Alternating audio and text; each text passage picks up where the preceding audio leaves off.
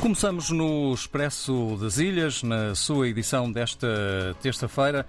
Notícia para a Polícia Nacional que realizou na cidade da Beira, aliás, na cidade da Praia, uma operação especial de prevenção ao crime, tendo eh, como foco vários eh, bairros. A ação culminou com a detenção de cinco indivíduos e a apreensão de cannabis, ainda 111 armas brancas e seis armas de fogo, entre outros objetos. Notícia no Expresso das Ilhas também para o Presidente da República, José Maria Neves, disse que vai levar um Cabo Verde transnacional à 77ª sessão da Assembleia Geral das Nações Unidas, marcada para o próximo dia 20 de setembro. No jornal O País eh, de Angola, delegados de lista do PRS condenados por tentarem invadir a esquadra. O caso é relatado hoje no Jornal de Angola. E há também notícia para mulheres que embebedam menina de 14 anos violada por 11 jovens. Estas notícias estão no Jornal de Angola. No jornal O País, transportadores avisam que vão agravar tarifa na próxima semana, isto em Moçambique. Operadores eh, do transporte de passageiros ameaçam mesmo cobrar mais sete meticais acima da tarifa em vigor a partir da próxima segunda-feira na área metropolitana do Grande Maputo, caso não sejam canalizadas as compensações a todos os transportadores. É notícia também neste jornal moçambicano 76 raparigas, o número de raparigas infectadas diariamente por HIV em Moçambique.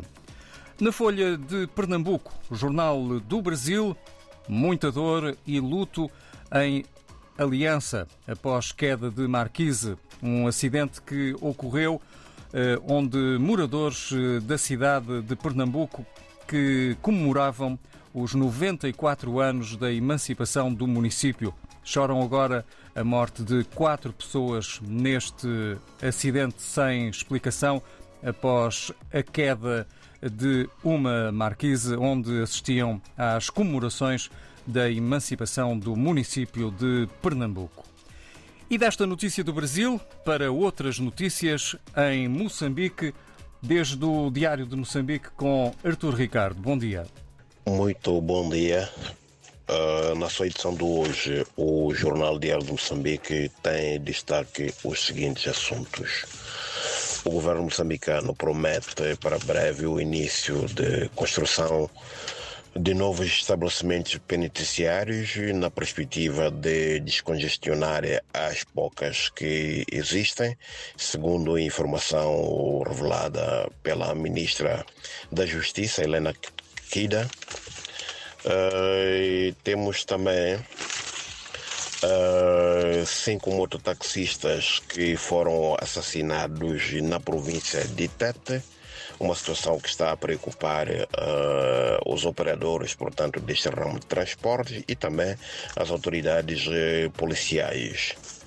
Uh, outro destaque é a Frelimo que sacrifica, digamos assim, o general na reserva Eduardo da Silva Nia em Nampula, isto na conferência provincial uh, recentemente realizada naquela cidade. Isto depois de, das declarações polêmicas deste veterano da luta de libertação nacional, em que teria dito que os macuas são falsos.